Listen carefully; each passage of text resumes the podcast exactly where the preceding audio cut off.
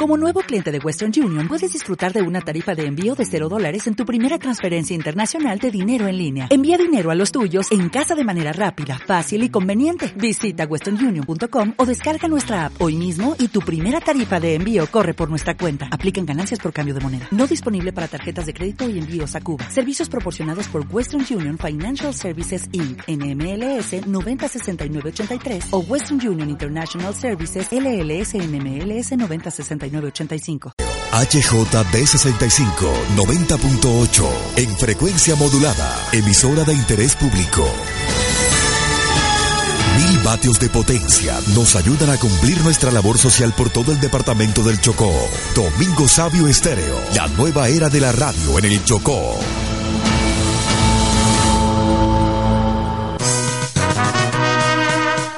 Inicia Tribuna Educativa.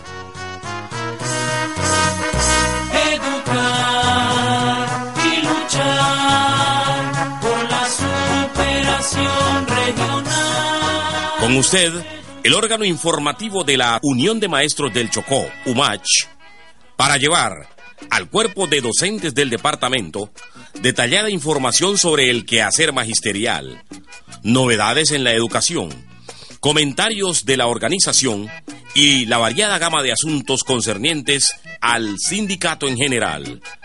Tribuna Educativa, por la causa de un magisterio comprometido. El maestro va a la escuela a llevar la educación que ningún padre a su hijo le puede enseñar en la casa. Porque sabe que en la escuela...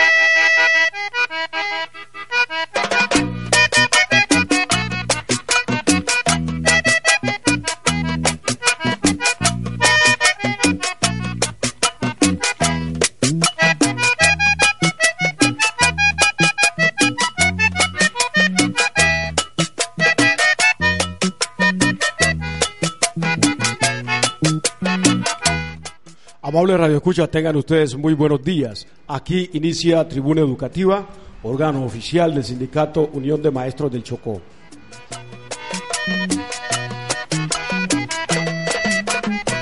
Hay personas que en la vida... Hoy es domingo 11 de diciembre de 2016. Origina Domingo Sabio Estéreo, la nueva era de la radio en Quibdó. Retransmite Brisa del San Juan en Ismina, Porime Estéreo en Riesucio, Soberana Estéreo en Tadó, Litoral Estéreo en Bahía Solano, Bajirá Estéreo en Belén de Bajirá, Lloró Estéreo en Lloró, Emisora Cultural del Carmen de Atrato, Andague de Estéreo en Bagadó, Caribe Estéreo, Condoto Estéreo y Eco del Atrato en Quibdó. ¿eh?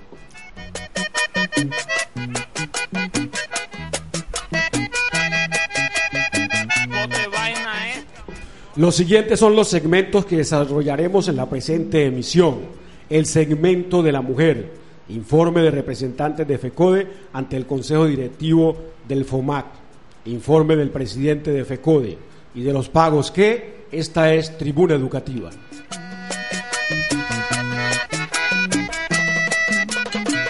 El maestro va a la escuela a llevar la educación. Dirección General Junta Directiva de la UMASH, Coordinación Juan del Carmen Padilla Valencia. Giser Heiler Arias Moreno sirve la técnica. Con mucho gusto les hablan Rocío Mosquera García y Natanael Mosquera Caicedo. tan intachable que es el ejemplo de Dios y nosotros tenemos tan mala el alma que no les damos las gracias al humilde profesor. Nuestro acostumbrado saludo de unidad y lucha para todos los maestros y maestras del departamento del Chocó y para todas las personas que escuchan este espacio radial, al tiempo que deseamos una feliz y próspera Navidad. Profesor Fito.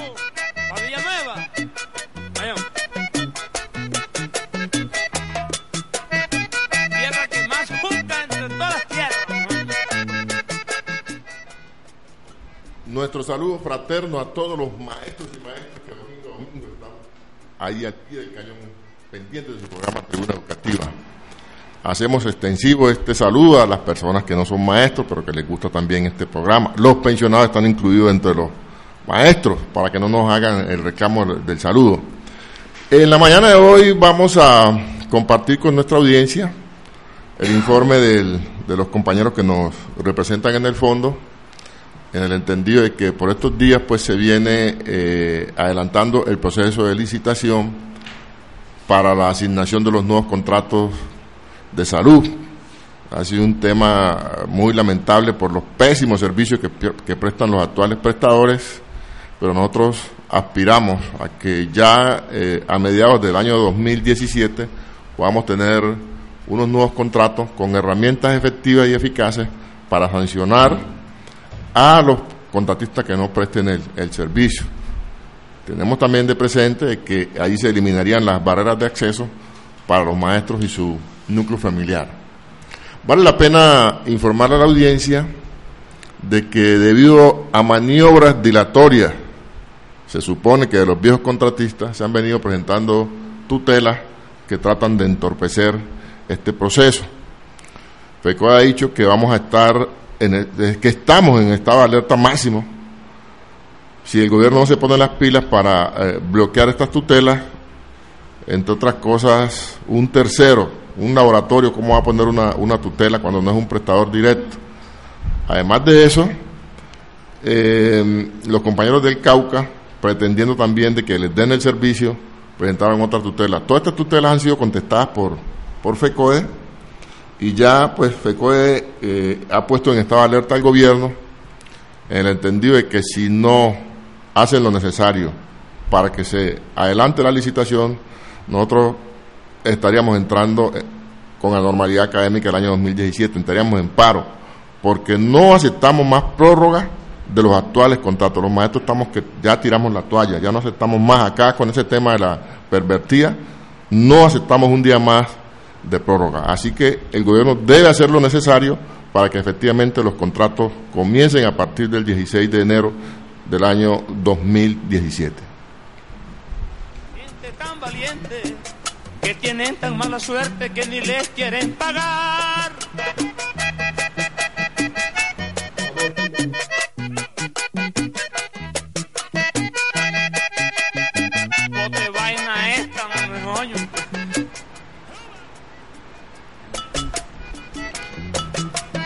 Bueno, vamos con el homenaje póstumo debido al fallecimiento del compañero Fulvio, docente de, de Vagado. Compañera Rocío. Claro. Muy buenos días, compañeros en cabina y audiencia en general. Resolución número 157 del 7 de diciembre del 2016, por la cual se rinde homenaje póstumo a un educador. La Junta Directiva del Sindicato Unión de Maestros del Chocó UMAS, en uso de las atribuciones legales y estatutarias de nuestra organización sindical, y considerando que el día 7 de diciembre falleció en la ciudad de Medellín el profesor Fulvio Hernando Campaña Córdoba, que el profesor Fulvio Hernando Campaña Córdoba dedicó la mejor parte de su vida, como fue su juventud, a contribuir en la formación de la niñez chocuana y el fortalecimiento de la lucha magisterial. Que por su abnegación, entrega la labor docente y desvelo por la causa de su profesión, el Sindicato Unión de Maestros del Chocó UMACH lamenta la temprana desaparición del profesor Fulvio Hernando Campaña Córdoba y lo coloca como ejemplo para las presentes y futuras generaciones, que es deber del Sindicato Unión de Maestros del Chocó UMACH rendir homenaje póstumo de gratitud y admiración al educador Fulvio Hernando Campaña Córdoba.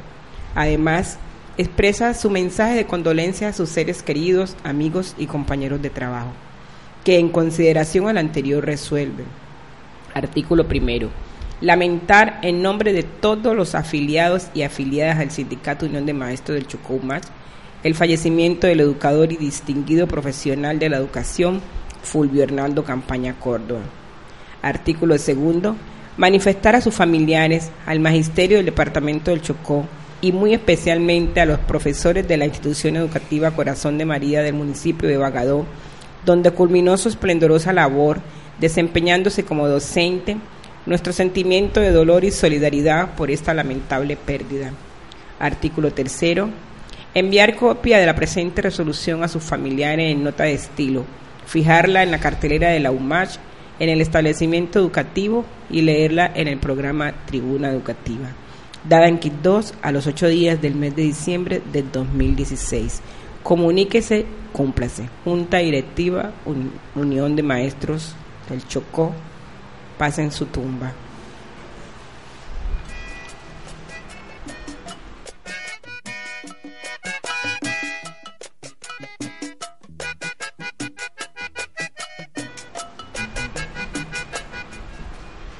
Y continuamos entonces ahora con el segmento de la mujer a cargo de la compañera Hermencia Palacio. Sí, un saludo muy especial a todos eh, mis compañeros de cabina, compañera Rocío, eh, también a todos los trabajadores y trabajadoras, docentes, personal administrativo de la educación y demás público que escucha este importante programa eh, del magisterio.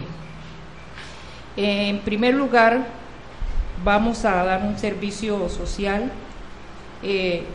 Los hijos e hijas Clemencia Rina, Clemente, Cruz Clemencia, Reinaldo, Mario, Francisca Iri, John, Ana Isabel Arriaga Palacios eh, y Ana Isabel Arriaga Palacios invitan a los amigos y familiares eh, de la, a la última novena de su querida madre, Cruz María Palacio Rentería, que se llevará a cabo en la Catedral San Francisco de Asís el día lunes 12 de diciembre a partir de las 4 de la tarde. Eh, por su acompañamiento en el sepelio y novenario, Dios les pague. En segundo lugar, eh, vamos a hacer una convocatoria eh, para un seminario que se va a llevar a cabo durante los días 12 y 13 de diciembre, es decir, mañana y pasado, que tiene que ver eh, con los sindicatos filiales de la CUD. Por eso hacemos un llamado a los sindicatos para que estén en ese seminario. Vienen los compañeros de la CUD Nacional y compañeros también de, de aquí a nivel regional que van a estar como conferencistas. Aquí va a estar el compañero Dillon también en este seminario, el compañero René, en la socialización de los acuerdos del paro cívico, ¿sí? con temas, como también a nivel nacional tenemos la compañera Andrea Alvis, que va a hacer eh, una socialización de los acuerdos de paz y eh, también con enfoque de género y étnico. También tenemos aquí la presencia de Francisco Maltés, eh, de la CUN Nacional, que va a tratar el tema de organización y crecimiento. Eh, por ello, el llamado a los compañeros y compañeras de las diferentes organizaciones sindicales para que se hagan presente mañana eh, en la Casa de Encuentro La Esmeralda a partir de las 8 de la mañana. Allí están, también no sé si hay una comunicación que se le pasó aquí a la Junta Directiva de nuestro Sindicato Unión de Maestros del Chocó frente pues a esa convocatoria para los maestros que puedan asistir, ¿no? que se encuentren aquí en Quito. Lo otro importante es que hablemos del salario mínimo. No sé si eh, dentro de las temáticas podemos eh, hacer un análisis de lo que está pasando actualmente con el salario mínimo y para que se, no solamente por lo menos lo, se, haga el análisis aquí a nivel de quien les habla, sino pues que participemos aquí los compañeros que estamos. Eh, actualmente pues el gobierno y las centrales obreras pues, y los empresarios están discutiendo lo que es el salario mínimo. Las centrales obreras están, han presentado una propuesta del 14% eh, y lo justifican con el índice de inflación y la productividad en este país. Por ello es de vital importancia de que eh, estemos prestos y exigiendo también como sindicatos al gobierno nacional para que aumente un salario, el, mínimo, el salario mínimo, que en verdad sea un mínimo digno para todos los trabajadores y trabajadoras colombianas. Y ellos dicen que la economía está en crisis, pero siempre los sindicatos y las centrales obreras han presentado propuestas para que se reactive la economía. Y los trabajadores y trabajadoras no somos culpables, por ello decimos, el camino correcto es poner a tributar el capital, establecer controles de mercado cambiario y a los, movimientos de capital, recuperar la soberanía nacional sobre los servicios públicos y el sector minero, suspender los TLC y acabar con la falsa autonomía del Banco Central que no tiene que nos tiene postrado ante los creadores del Estado. De hecho, el país aún cuenta con más de, de 45 mil millones de dólares de reservas internacionales y cuenta con un amplio margen para darle último tazo a la política económica. pero no lo va a hacer. Van a quemar esas reservas defendiendo un modelo económico indefendible y nos están arrastrando una crisis que va a profundizar el deterioro de la situación social para sostener esta situación. Estamos acumulando una deuda externa gigantesca, la cual se encuentra en niveles que el país nunca había tenido. Por ello, eh, el llamado es a eso, a que sigamos en la lucha. Y hemos propuesto a las centrales obreras, eh, en los debates que se hacen a nivel nacional en la Junta, que, que se exija al gobierno que la negociación del salario mínimo no se realice en diciembre, sino en agosto o en septiembre, para que nosotros podamos hacer grandes movilizaciones y presionar para que haya un salario mínimo eh, en este país digno, que es la base para los demás aumentos de, de, sueldo de los, de los trabajadores del Estado. Entonces, esa es la exigencia que nosotros estamos haciendo. Sí, compañera Hermencia, en realidad las centrales obreras, más específicamente la Central Unitaria de Trabajadores, nunca solicita aumentos salariales eh, sin análisis, es decir, siempre se hace sobre la base de unos estudios por lo menos ahora se está planteando los puntos que se han perdido del poder adquisitivo del salario de los trabajadores, más el índice de inflación, más toda la dinámica económica que tiene que tener el país para poder reactivar la economía nacional. En ese contexto, lo que nosotros llamamos es a que tanto el gobierno como los empresarios entiendan las propuestas de FECOE con sus análisis, con sus justificaciones, para que ese salario mínimo realmente se ajuste más o menos a condiciones de dignidad de los trabajadores colombianos. Bueno, pero la gente del común, ¿qué es lo que dice? Que siempre hay unos planteamientos de los sindicatos y hay una postura del gobierno y los empresarios y nunca hay acuerdo en los últimos años. Sí porque la intención es precisamente que los ricos sean más ricos y los pobres sean más pobres. Entonces el gobierno se hace loco como árbitro porque en realidad se trata de una puja entre los empresarios y los trabajadores. Pero el gobierno se hace al lado de los, empresarios, entonces ahí no hay forma de, que haya acuerdos. Bueno, para nosotros, eh, a nosotros nos interesa sobremanera que se, haga un aumento significativo del salario mínimo, que eso de eso va a depender todo lo demás. Para el caso de nosotros, pues estamos ya hemos negociado, tenemos dos puntos que tiene que el gobierno en el 2017 eh, ponerlos por encima de, los valores que se acuerden. Más uno de la CUT. Sí, exactamente. Entonces vamos a estar atentos a ver qué pasa con el salario mínimo. Y sí sería de gran importancia, ¿verdad?, que, que esto pudiera hacerse en otra época en la cual eh, los trabajadores no estemos desmovilizados. Pues, En el caso del magisterio, nosotros con el tema de salud no podemos parpadear, porque es un tema trascendental para, para el magisterio y su núcleo familiar. O sea, lo que se dijo en esta última junta de FECOE fue eso, que a pesar de que estamos en vacaciones, tenemos que estar alerta porque si el gobierno se hace el de la vista gorda frente al tema de las famosas tutelas, la tutela la, falló el mismo juez de, el mismo juez que le falló a John Calzones, la tutela, ese es el mismo, famoso, sí señor, falla una tutela, como decíamos al comienzo, de un, de un laboratorio que ya está tercerizado, ni siquiera está en segundo lugar de la contratación. Entonces, eh, pero son maniobras dilatorias que seguramente ahí detrás de eso están los actuales prestadores, porque no quieren soltar la, la tetica. Eh, mientras los maestros nos estamos muriendo, ellos están engordando sus bolsillos, entonces les interesa que haya prórroga. Pero FECOE ha dicho que ni un día más de prórroga. Entonces, junto con el tema del, salario mínimo, para nosotros este es un asunto de vital importancia, el tema de la, de los contratos de salud. Perfectamente, porque las expectativas que hay es que lleguen nuevos prestadores, que tengan una nueva misión, que pongan lo humano por encima de lo económico para que efectivamente la vida no sea el fortín que ellos se, se ferian en cada negociación y que realmente tengamos un servicio de salud óptimo para los maestros y su núcleo familiar, compañero Agustín. Sí, es que todo, como lo decía aquí el presidente, es una maniobra dilatoria de, los actuales prestadores, porque ellos ya saben que hay paso animal grande, ellos ya han entendido que yo creo el 100% un 90% de los, que, de los prestadores actuales no van a continuar con la prestación de estos servicios porque realmente... ¿Un vaticinio suyo? Sí, sí. No, Eso, eso está cantado. Eso está bien cantado porque realmente no, no, no han sido eh, coherentes con lo que firmaron, simplemente han tratado de llenar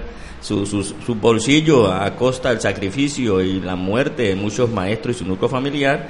Por eso nosotros acá para el caso del departamento del Chocó eh, estamos eh, haciendo un llamado a los maestros que no nos eh, detengamos mucho, no entretengamos mucho en la Navidad, que estemos alerta porque cualquier cosa puede pasar con esto, la médico pervertida, y sea como sea, si ellos no, si ellos por de mala para nosotros ganan el ganan la licitación, tenemos que salir a las calles a, obstaculizarlo y a impedir que ellos continúen matando y asesinando a nuestros maestros y a su núcleo familiar. Usted está de pitonizo. Usted está, usted está de pitonizo, hermano. ¿Pervertida sigue o no sigue? No, no, es que si, uno no sabe ellos, que ellos están, ellos están en la baraja. Ellos están moviendo y están metiendo plata, pero nosotros vamos a estar acá con los maestros en las calles y nuestro núcleo familiar para impedir que esta, eh, esta entidad continúe aquí matando a nuestros maestros, a nuestro núcleo y a los núcleos familiares.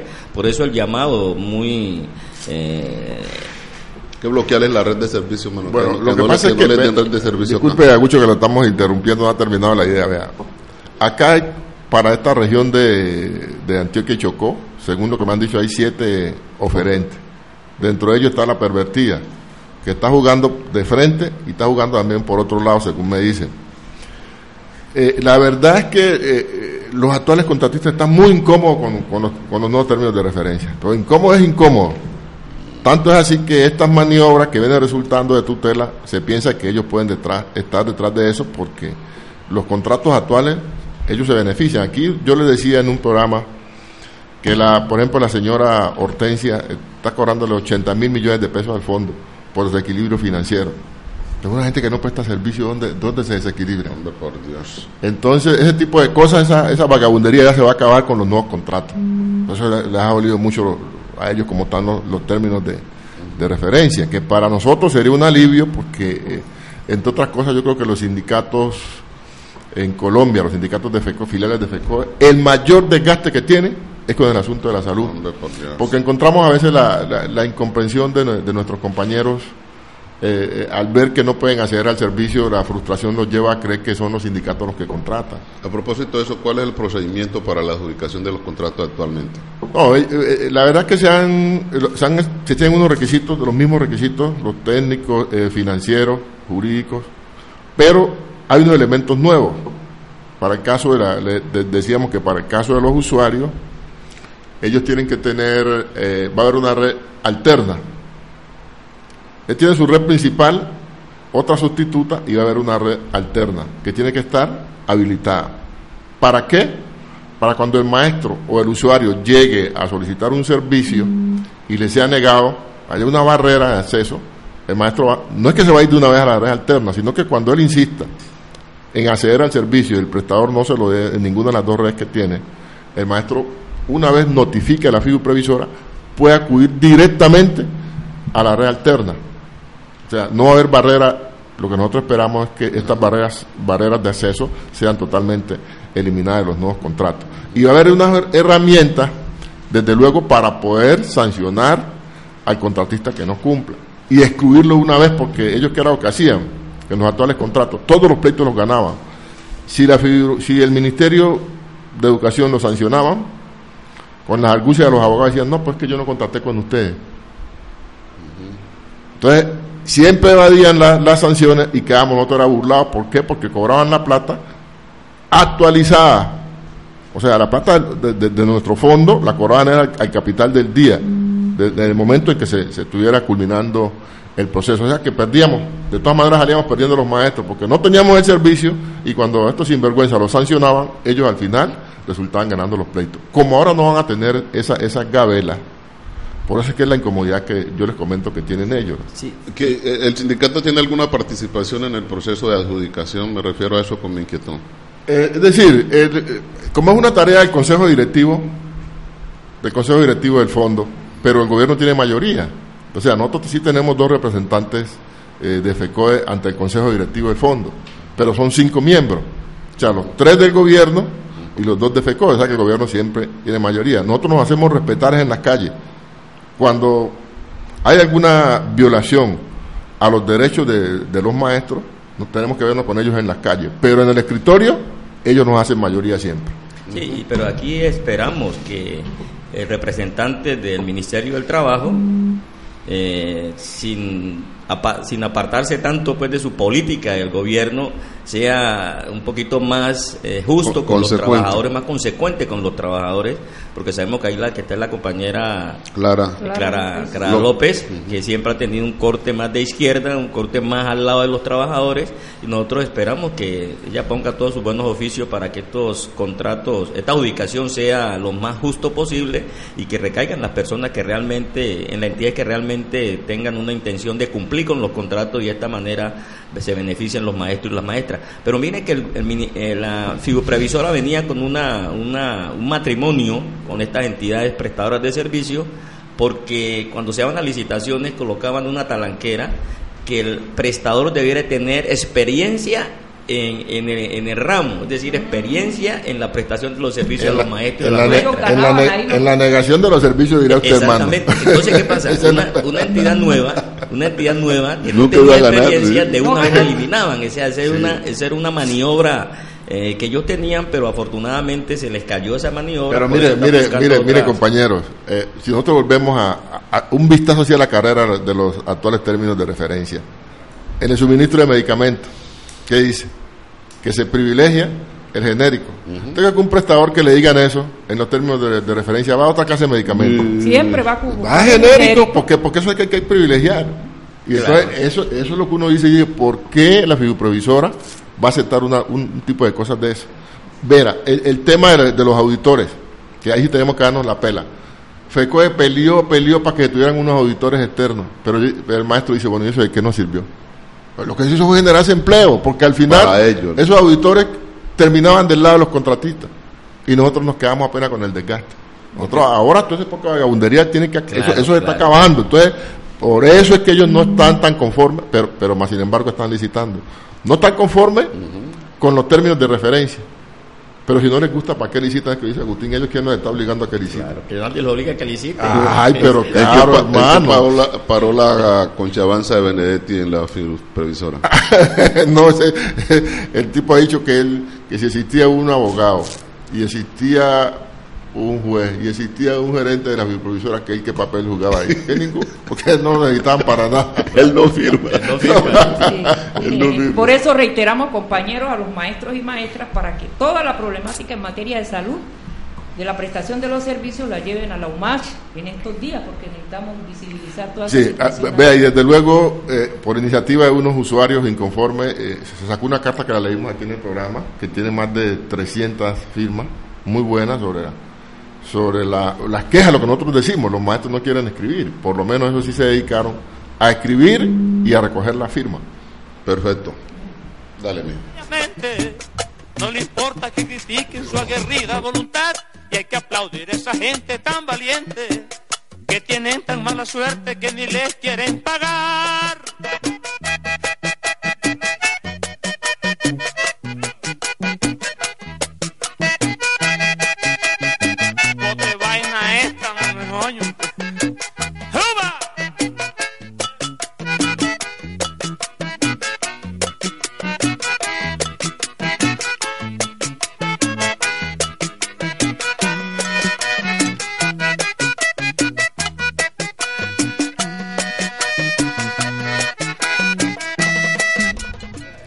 Nueve de la mañana, 27 minutos, 27 minutos han transcurrido después de las 9 de la mañana. Informe de representantes de FECODE ante el Consejo Directivo del FOMAC. Bueno, eh, esta última Junta Directiva Nacional eh, se hizo en la ciudad de Medellín, en Adida, para conmemorar pues, los 65 años de, de la asistencia de ese sindicato, de ese programa televisivo y radial. Nosotros somos mayores que Adida entonces. Uh, mayorcísimo. Somos el sindicato más viejo que tiene FECODE. Inclusive más viejo que FECODE. Bueno, pero, pero realmente la, lo de la Junta tenía una importancia porque eh, para nosotros el tema, como lo hemos, lo hemos repetido esta mañana, el tema de salud tiene una, una importancia enorme por todo lo que ha venido pasando, por la expectativa que hay de lo que, de lo que puede ocurrir con los nuevos contratos.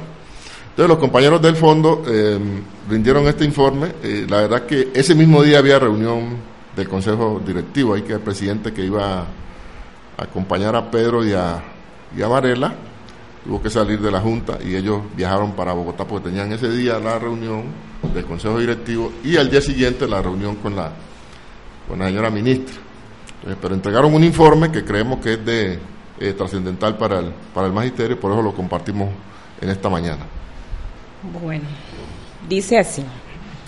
Después de la Junta Nacional de FECODE, realizada los días 1 y 2 de noviembre del 2016, las acciones implementadas han sido las siguientes.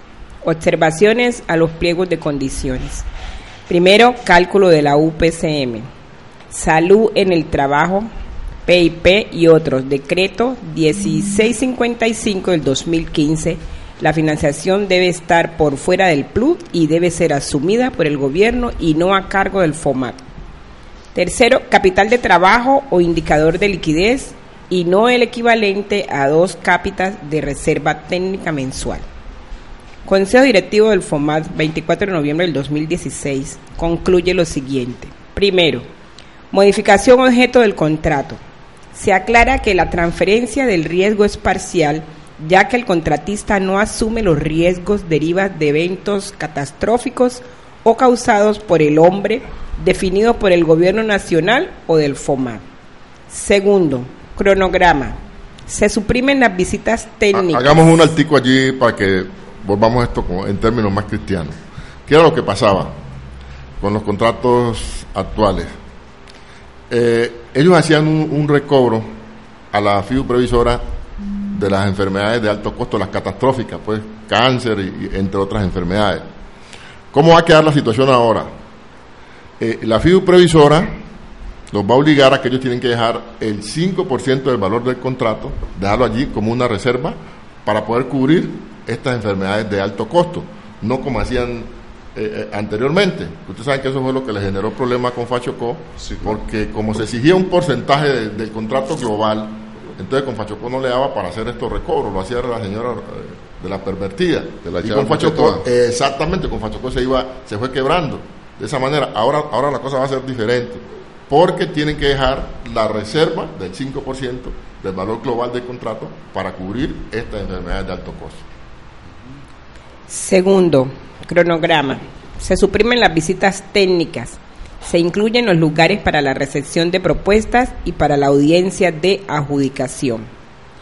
Tercero, presentación de propuestas. Se permite presentar las ofertas en tomos como el respectivo foliado.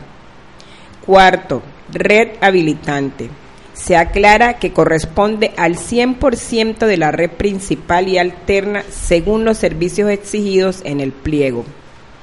Quinto, cartas de intención. En los casos que un servicio sea ofrecido monopólicamente por una ESE e pública, no requiere carta de intención. Sexto, puntaje para la adjudicación se aclara que el mínimo de punto es de 500. Se suprime la causal de rechazo al respecto. Séptimo, causales de rechazo. Se ajustan. No cumplir con el 95% de la red exigida. Presentarse en más de dos regiones un mismo proponente o persona jurídica. Hagamos un alto allí. dentro de todas las maniobras que están haciendo algunos de los actuales contratistas está la de acudir a la Procuraduría para desbloquear la República. Sí, desbloquear sí, señor, porque como algunos tienen esa fama de malos prestadores y no, y no están, desde luego no están prestando servicio, entonces la, la República dice, bueno, yo con ustedes no voy a trabajar porque ustedes tienen unos malos antecedentes. Entonces, ¿qué hacen los señores? Se van para que la Procuraduría les sirva de, de colchón allí y es que se desbloquea la red. O sea, que la red pública tiene que ser para todo el mundo. Aquí no, no habría, pues, lo que, lo que ahí les dijo, lo que planteaba lo de que eso como la pervertida, hay que bloquearlos del camino. Entonces se fueron allá para que la red sea para todo el mundo. Por un lado eso, y por el otro, eh, la situación de que no puedan presentarse en más de dos regiones resulta muy importante porque es que existían eran unas mafias sí, señor. que procuraban cubrir el servicio en todas las partes donde pudieran, entonces lógicamente que no iban a cumplir en ninguna Pero ellos no, no, cambian de nombre y se van para otra se van para otra, es que eso es lo que están haciendo. o sea, la médico pervertida cambió el nombre, se aparece acá eh, eh, licitando como la médico pervertida, pero cambió el nombre y se está metiendo a, a, eh, otros departamentos. Esa es la jugada, esa es la jugada, pero eso dice que eso no se puede, que es causal de rechazo. Claro, apenas los descubran. Sí, Claro. sí, exactamente. Sigamos, Rocío. Bueno, traslado para la evaluación. Se ajusta la dirección para el traslado para evaluación. Noveno, constancia de cumplimiento de pago de parafiscales. Se aclara que acorde a lo consignado en la ley 789 del 2002, es durante los últimos seis meses y con corte a último mes. Décimo, paz y salvo con la red de servicio. Los documentos de paz y salvo de los proponentes plurales deben ser expedidos por cada proponente.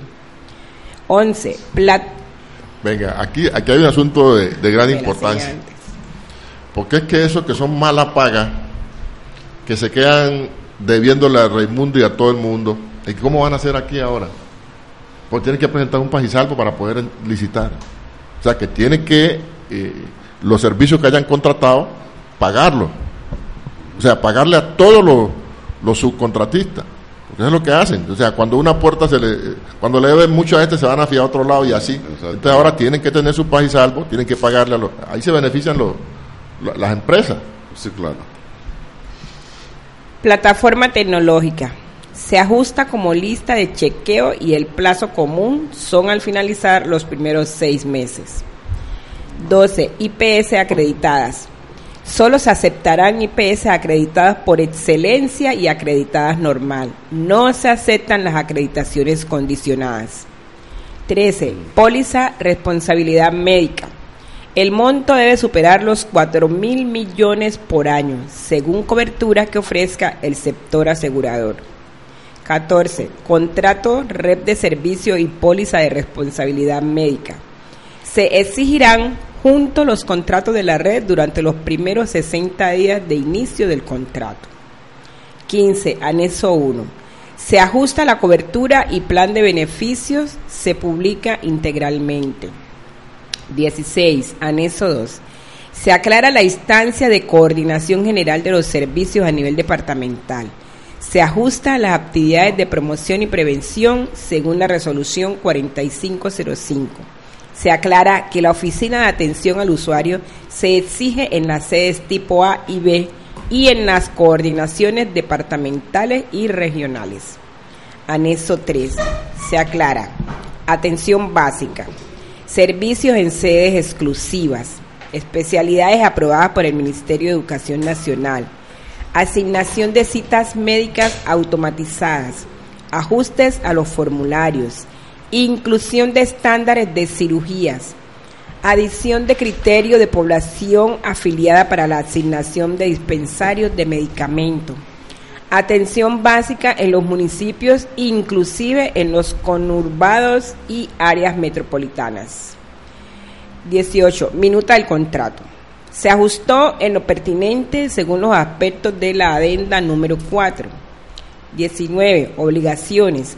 Se ajustó en lo pertinente según los aspectos de la adenda número 4. Sistema de información es el 20. Los requerimientos se ajustan como lista de chequeo. 21. Reserva técnica. Se ajusta a un mes de la capitación. 22. Capacitación a veedores. Se incluye como obligación específica realizar capacitaciones a veedores. El cronograma de licitación es el siguiente. El cronograma se ha visto afectado debido a las tutelas interpuestas así. Tutela a Soinca. Pretensión. Que se cumpla lo acordado entre el viceministro de Educación, Víctor Javier Saavedra Mercado, y el sindicato de Azoinca, compromisos de marzo y agosto del 2016.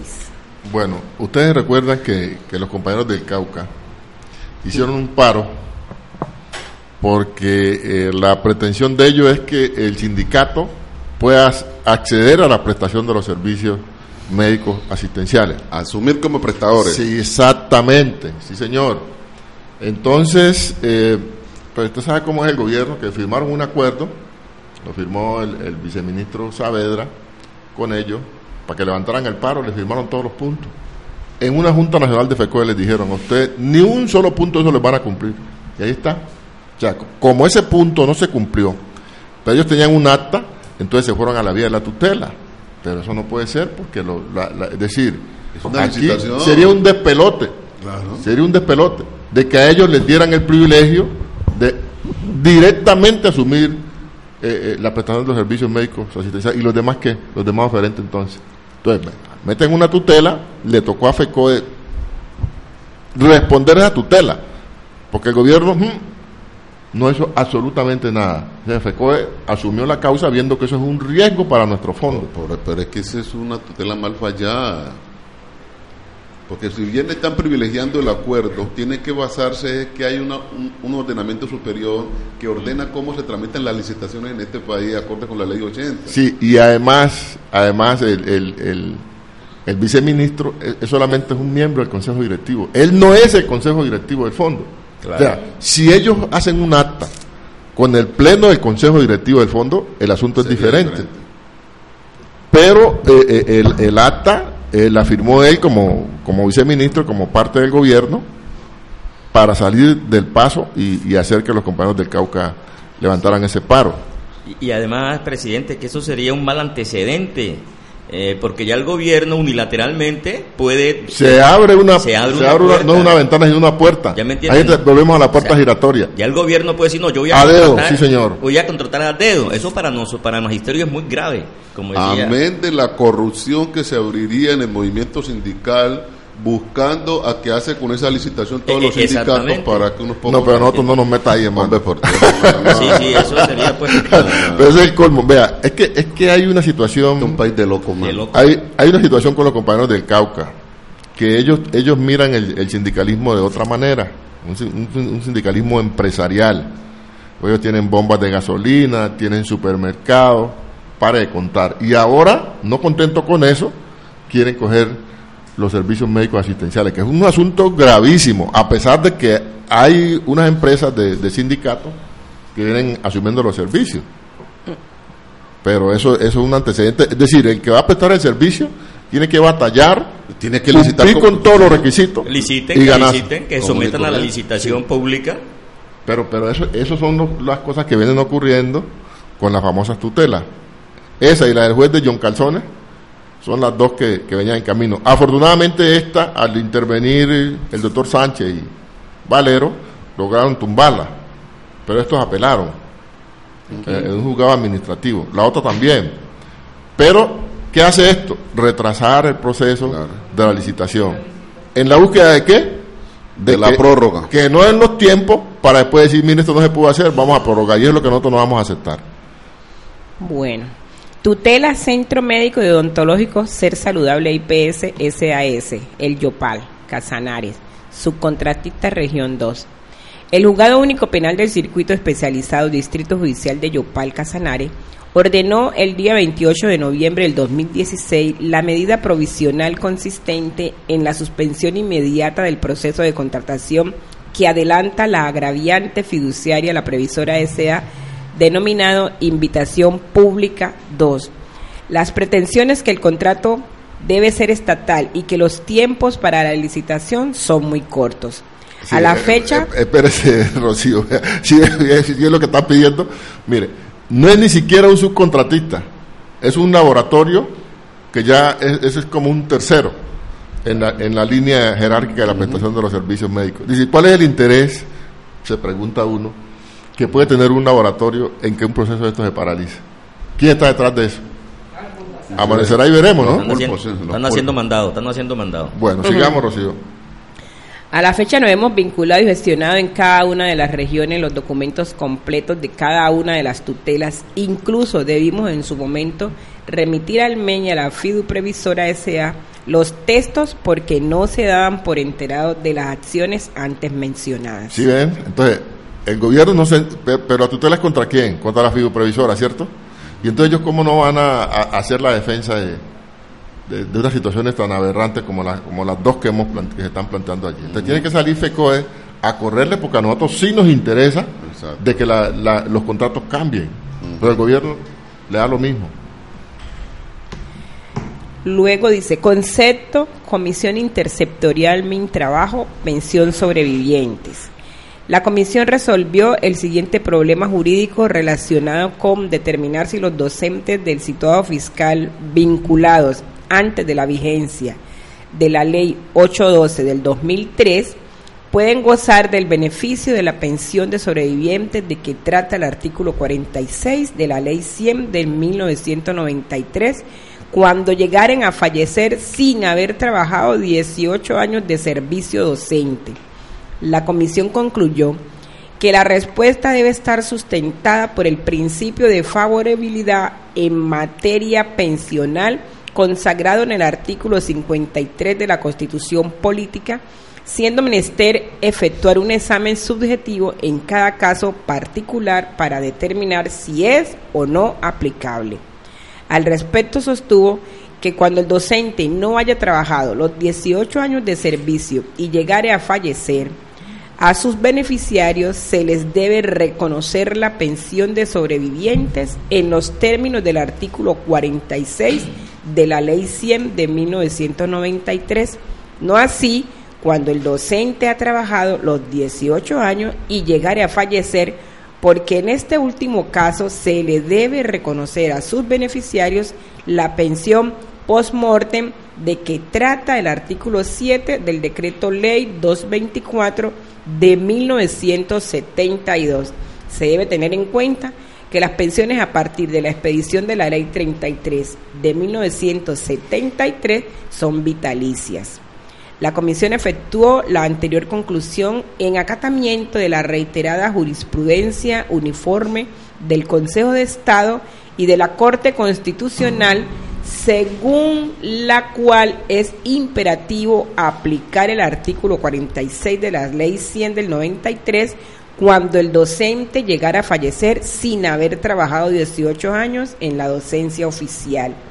Ahora, lo que resta es que el CD del FOMA imparta la orden a las Secretarías de Educación de las ETC y a la FIDU previsora para que vía administrativa apliquen la jurisprudencia recogida en el concepto y en el acuerdo colectivo firmado en la negociación en el marco del decreto 160 el año pasado.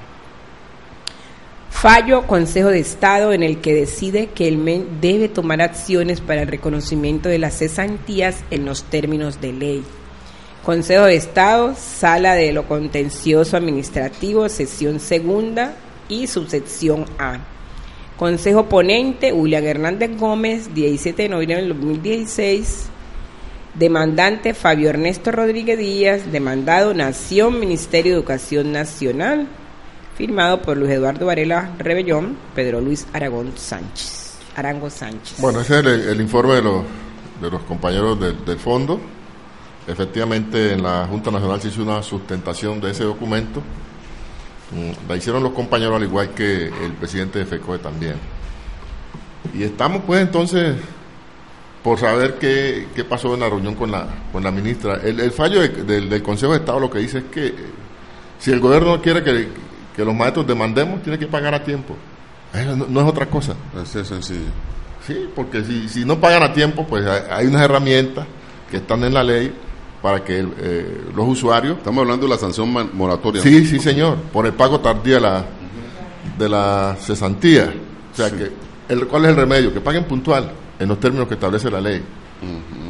Bueno, ya cambiando de, de tema, en esa junta se habló de que eh, hoy por hoy ninguna de las entidades territoriales tiene que sacar una excusa para no, no puede sacar excusa para, para pagarle a los maestros. Que todas, a todas las entidades territoriales, ya se les definieron los recursos y que desde luego si ha habido un buen manejo de los mismos, no hay, es decir, no tienen por qué poner como excusa que no tienen plata para, para, los pagos de fin de año como lo llamamos nosotros. De FECOE se quedó, el ministerio quedó con el compromiso de mandarlos pa a FECOE y FECOE mandarlos a los diferentes sindicatos para que estemos enterados de, los recursos que se están enviando a las distintas entidades territoriales. Para el caso del municipio de Quito parece ser que la cosa no está muy clara. Recuérdese que nosotros desde el mes de octubre nos dirigimos al Ministerio de Educación pidiendo información al respecto, así como al señor alcalde ninguna de las de esas instancias nos dio respuesta a esa solicitud. No, ¿verdad que las notas no, a la alcaldía era que no llegan? La información que tenemos extraoficial es, es que probablemente en el transcurso de la semana que va a iniciar pagan la prima de Navidad, pero no hay precisión de qué va a pasar con el mes de diciembre. Esa es una información que, que preocupa, porque recuérdese que el municipio de Quito venía arrastrando un déficit de 12 mil millones de pesos desde el año 2012, que en la administración siguiente logró disminuirse ese déficit, pero que no se terminó de pagar toda la deuda. Significa que si no hubo gestiones de la administración eh, para que el ministerio pudiera ser consecuente con esa situación, podemos tener dificultades para acceder a los recursos de a los pagos del mes de diciembre. Como Lo que digo, dice- sí, lo que no dice- tenemos información oficial. al Exacto, lo que dice FECOE, compañero Hilo, es que eh, ya todas las entidades territoriales hicieron lo que tenían que hacer con el ministerio, bien sea complemento de nómina, no sé qué figura, pero ya eso se hizo de todas las entidades territoriales. O sea, que los recursos tienen que estar garantizados para cumplir con los pagos de fin de año. Tienen que estar garantizados. Eh, Vamos a estar atentos a que FECOE nos, efectivamente nos haga llegar esos documentos a pesar de que nosotros no vamos a hacer más, más programas este año, pues vamos a estar, eh, no nos vamos a desmovilizar hasta cuando se haya cumplido con el pago del mes de, de diciembre. Así que tenemos que estar atentos. Si nos toca irnos a las calles, pues llamar a los maestros en vacaciones. En vacaciones también se protesta. O sea que tenemos dos asuntos pendientes. Que se defina, pues en el departamento no tenemos reporte de que haya dificultades con, con los recursos. No, eso no. En Quito, pues, Sí, to- sí. toca es que la que la persona autorizada, uno como que no consigue a quien preguntarle nada allá en el, en el municipio de Quito. Nosotros tradicionalmente siempre hemos ayudado a resolver esos problemas de pago a fin de año cuando se nos ha tenido en cuenta para eso. Pues esta vez no ocurrió así, esperamos que, que la, la solución esté a la vista y que no vamos a tener dificultades al final.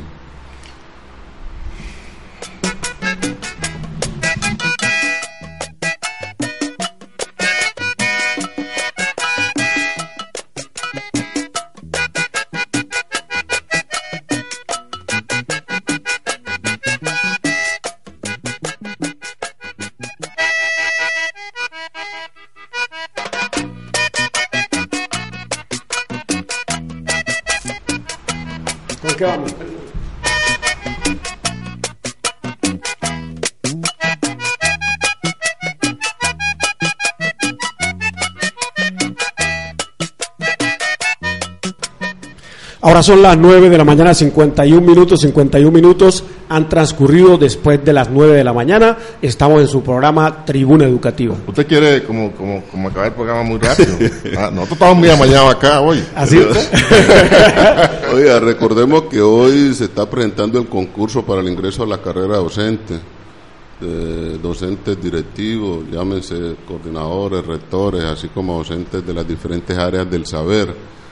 Eh, hagamos memoria que acá en el departamento del Chocón y en el municipio de Quito hubo reporte de vacantes a la Comisión del Servicio Civil para que la gente pudiera acceder a ellas mediante ese mecanismo del concurso, pero sí muchos chocuanos y chocuanas están concursando para vacantes en otras latitudes de la nación, así que les de- eh, deseamos la mejor suerte, compañeros, este desempleo está muy duro, la gente te- le toca abrirse paso para otro lado porque acá no están las oportunidades. En relación con el tema de traslados ordinarios, compañero Agustín, ¿qué información hay? Hay como algunas inconformidades que me han llegado de gente que esperaba que le saliera su traslado y que no le salió. ¿Qué, qué pasa con O eso? sea, lo que pasa es de que decíamos en el programa anterior que hay unas, vac- unas plazas muy atractivas porque están cerca, son carreteables y, le, y la mayoría de los maestros aspiran a ellas. Y como esto es un un Concurso.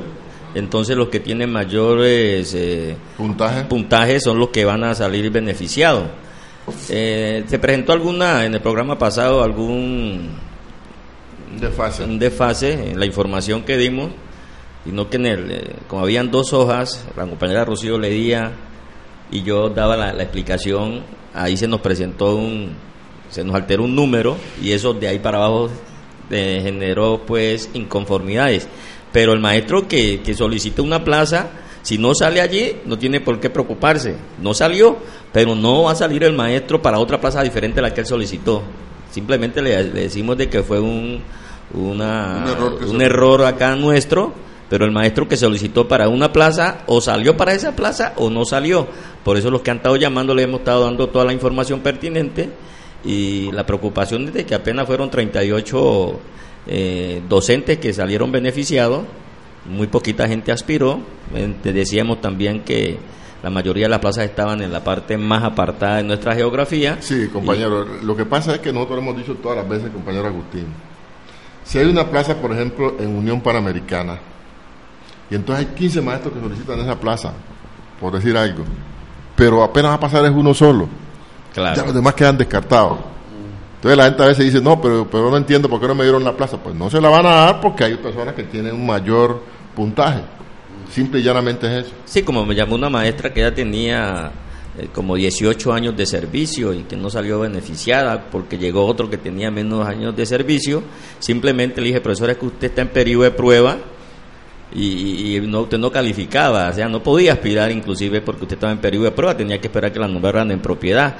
Y el otro compañero que es del 1278, que viene nombrado en propiedad, desde luego ganaba ganaba la plaza porque aspiraron tres a esa plaza, dos de ellos están en periodo de prueba y el otro quedó solo. ¿Ya me Se entiende? quedó solo en la plaza. Se quedó solo en la Ah, plaza. bueno. Entonces, entonces se cree que a partir del, del día 13, día 13 de diciembre, Pasa- ya pasado mañana. pasado mañana deben estarse despidiendo los actos administrativos de estos compañeros que fueron, que ganaron su concurso en Francali y simplemente estén pendientes a notificarse para que cuando inicie el año lectivo del 2017 eh, no tengan que irse para las plazas donde estaban, sino para la nueva plaza. El otro criterio, compañeros, que ha podido causar desazón respecto a las aspiraciones de muchos colegas es en la permanencia de los tres años en el sitio de trabajo donde venía para poder acceder a la solicitud. Claro, aquí ahí, ahí se presentó un caso que sí la Secretaría de Educación debe de, de- de verificarlo, inclusive que mañana la docente va a hacer la su reclamación pertinente, porque la docente venía en una plaza y tenía como más de 15 años estar en esa plaza, se inscribe para una vacante que había en Condoto, pero en el momento de, de todo este proceso la trasladan para una parte más leja. Entonces la Secretaría de Educación la despacha diciéndole que no tenía los tres años de estar en la, en la nueva plaza. Porque miraron fue el último traslado que le hicieron, pero ella solicitó, se inscribió para ese concurso antes de haberla trasladado. Creemos nosotros que ahí la docente debe tener eh, prioridad para ese caso. Bueno, hay un asunto que nos toca eh, nosotros concertarlo con la Secretaría de Educación. Es el que tiene que ver con la estabilidad de estos maestros que están ganando este concurso.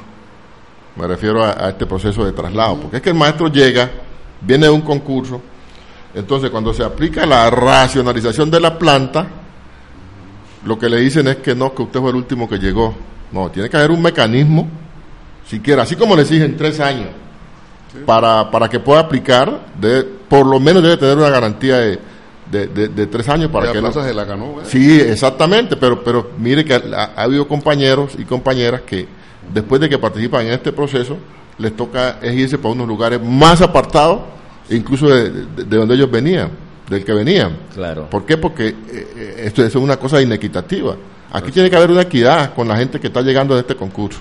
Eh, Pero hay, una, hay algo que nos parece eh, importante que quiere implementar la Secretaría de Educación del departamento, que es el listado de el listado elegible. Es decir, algún maestro que solicitó una plaza, pero no calificó porque otro se la ganó, ese maestro va a quedar en, en lista elegible, llamémoslo así, para si se presenta una vacante en, en, en esa, en ese municipio. Es decir, tendrá primera opción ese maestro de trasladarlo allá. Aunque esto no es no es Camisa eh, de fuerza legal. camisa de Sí. fuerza legal, pero nos parece que, que tienes un poquito de, de lógica, porque el maestro ya quiere estar en, ese, en esa plaza y esperamos pues de que esto se convierta en realidad. Excelente. Sí, pero hay otras situaciones de los maestros del 2277, eh, los antiguos, que los trasladan, vienen, eh, digamos, en las capitales y luego los trasladan a sitios apartados. eh, y esos maestros, no cu- cuando llegan a esos sitios, no tienen el tiempo requerido pues que establece para el concurso de ascenso. ¿sí? Entonces, allí también se presenta una situación que hay que revisar, ¿sí? Porque si un maestro lleva un año en la capital, ejemplo, en Quito, eh, eh, digamos, coloquemos otro municipio, en el medio San Juan, en Andagoya, luego lo trasladan a, a un municipio más alejado, ¿no? que son dos, un día o, o- o dos días, eh, ese maestro, nosotros tenemos que ver cómo se revisa esa situación porque La el tiempo... que me venía hablando, compañera. Es decir, cuando Está firmada. Es que eso- Eh, Está en acta. Claro, la repatriación. Cuando queden vacantes en ese municipio, ese docente Te- tiene la prioridad claro. para volver. Y eso, y eso quedó en el acta, lo que pasa es de que Secretaría de Educación... no lo está cumpliendo. No, no, no es que no lo esté cumpliendo. Lo que pasa es que Secretaría de Educación no va a tener a la mano esa información. Ah, que este maestro fue trasladado y hay que traerlo. El maestro que esté interesado, porque aquí en un programa lo dijimos, porque hay maestros que, que, lo trasladan y después no quiere regresar. El compañero Ilon planteaba que era el maestro que estaba interesado, se dio cuenta que hay una vacante eh, donde él salió, solicitar la repatriación y hacernos llegar a nosotros copia de eso y nosotros a su vez mandarle una, una, una comunicación a la Secretaría de Educación. Muchos de esos casos se están, se están resolviendo.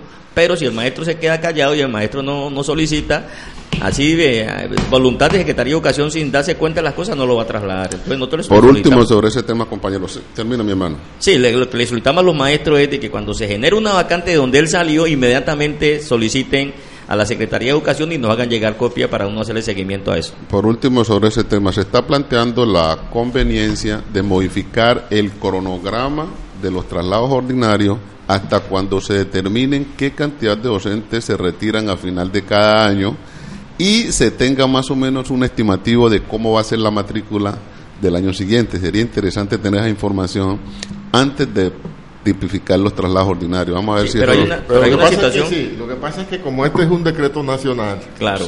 el entonces- 520. sí, sí, no, no se podía a- a- aplicar para una sola Ah, región. no, sí, claro.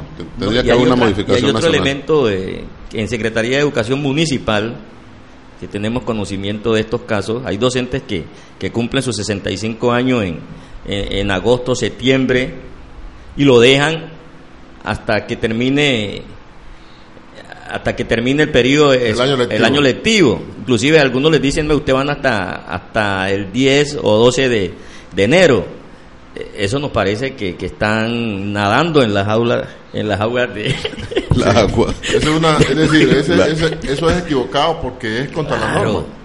Es contra la norma. Yo- El, ahora yo, pues, el agua del prevaricato. hay que, Sí. hay que tocar madera para uno no, no quedar tan amañado, pues ya uno después de 65 años, ¿qué más va a luchar con muchachos? No, no, y la otra Debiera situación, así, ¿no? Que ya y la otra situación, y la otra situación que se le genera al maestro es de que el maestro cumple los 65 años, entonces lo dejan hasta el 10 de, de enero. Les piden los actos administrativos de, de los factores salariales, pero hasta esa fecha. Entonces, ahí el maestro, dentro de la- la- los cálculos que hemos hecho, cuando van a aplicar lo de, las, lo de sus prestaciones sociales, termina el maestro perdiendo unos millones de pesos por 10 días que realmente ya se lo ganó en Francalí, porque si él terminó hasta el 30, 31 de diciembre, esos 10 días de enero, los 12 días de Ya enero ya son de vacaciones Les tienen que pagárselo. tienen que pagárselo. Entonces siempre le hacemos el llamado también al maestro que solicite su, su retiro en, en, en- en la fecha que es y no espere que la Secretaría de Educación se lo lleve más allá. La última sobre eso. Realmente minuticos, lo que dos la minuticos, norma dos es- minuticos, compañero, lo que yo la norma dice mi hermano. Vamos a seguir cinco minutos más. Listo. La emisora que nos retransmiten. Sí. Cinco minutos más, por favor, sí. Siga. Realmente lo que la norma plantea es que es causal de mala conducta, tanto para el trabajador como para el nominador, si lo mantiene. O sea, o sea en que puede perder la pensión de, de gracia. No, sí, después de haber conducta, cumplido los puede perder la 75 pensión. años. De los maestros, ay, que va, yo voy a hablar con el secretario para que me esto, mientras termino mi calendario. Eso es un riesgo Es grande. un riesgo, es un riesgo, es un riesgo. Bueno, entonces vamos con una circular de la SED Chocó, Rocío, por favor. Para rectores, directores rurales, directores de núcleo y docentes. De directora del área de talento humano. El asunto, evaluación de desempeño año 2014 hasta el 2016, evaluación diagnóstica formativa. Cordial saludo. En atención a lo dispuesto en la resolución 22453 del 2 de diciembre del 2016, por la cual se establecen las reglas y la estructura de actividades para el proceso de evaluación que tratan los artículos 35 y 36 en el numeral 2 del decreto ley 1278 del 2002 para el ascenso de grado o a la reubicación nivel salarial de los educadores oficiales regidos por dicha norma y se dictan otras disposición. Se estableció como requisito las dos últimas evaluaciones de desempeño que haya presentado el educador registradas únicamente en el sistema de gestión de recursos humanos y nómina, implementando en el marco del proyecto de modernización de la Secretaría de Educación. Para efectos de garantizar la ponderación y calificación correcta de este instrumento, se deben actualizar en el sistema humano la información de las calificaciones de evaluación de desempeño anual de los educadores regidos por el decreto ley 1278 del 2002.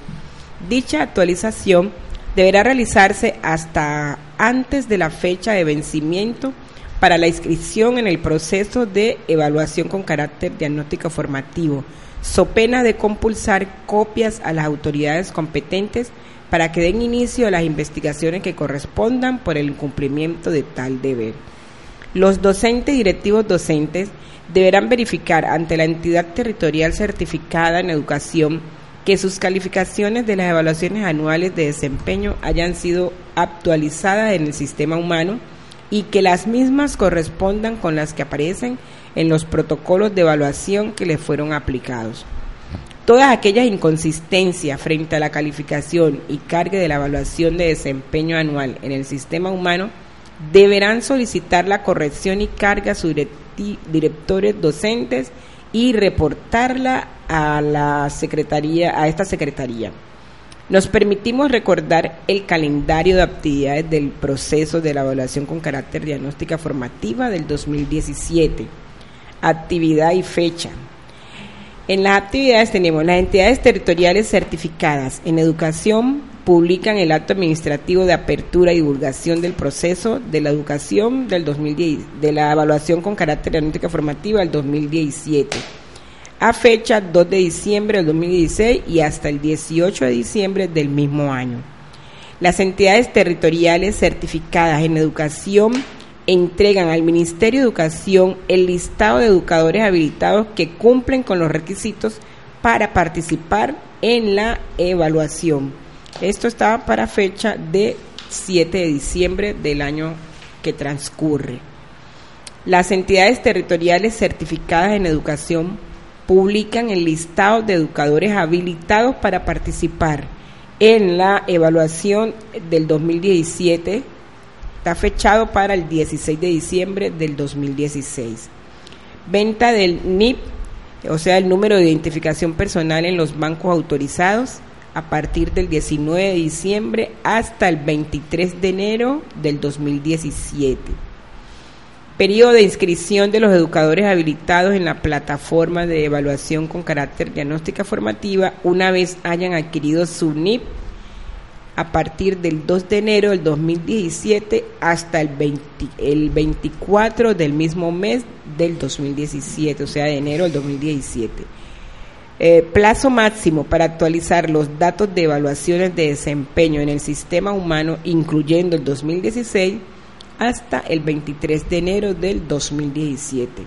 Asimismo, la resolución 22453 del 2016 establece en el parágrafo del artículo 5 que, en cumplimiento del parágrafo transitorio del artículo 2.4.1.4.1.3 del decreto 1075 del 2016, no podrán participar en la evaluación con carácter diagnóstica formativa de que trata la presente resolución los educadores a quienes se les haya definido de manera positiva su evaluación de carácter diagnóstica formativa de la que trata la sesión 5, capítulo 4, título 1, parte 4 del libro 2 del citado decreto o quienes al momento de la convocatoria continúen en el proceso de evaluación con el desarrollo del curso de formación regulado en la misma sesión referida anteriormente. Atentamente, Gabriela Caicedo Ortiz, directora del área de talento humano de la Administración Temporal de Servicio Educativo del Departamento del Chocó.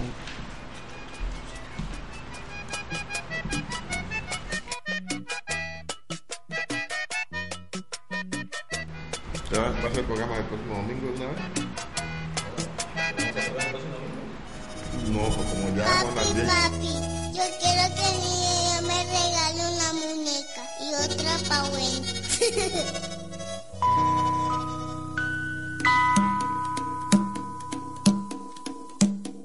Navidad, la fiesta linda del año. Navidad, también de mil desengaños.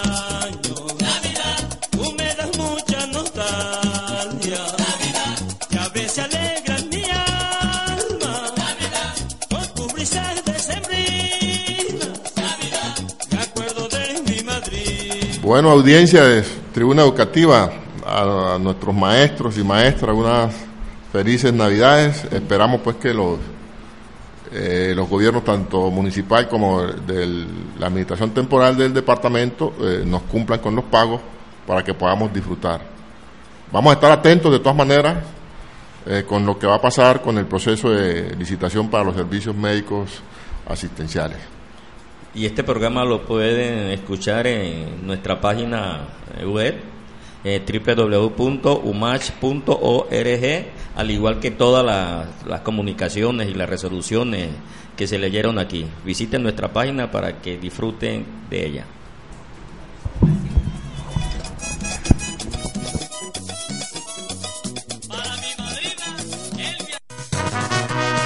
Concluye Tribuna Educativa, órgano informativo de la Unión de Maestros del Chocó, UMACH, por la causa de un magisterio comprometido. Y es aquel montón de hombres y mujeres que lucha incansablemente para educar la humanidad. El maestro va a la escuela diariamente, no le importa. Concluye Apuntes de actualidad. Espacio radial que provee de mantener actualizado de manera objetiva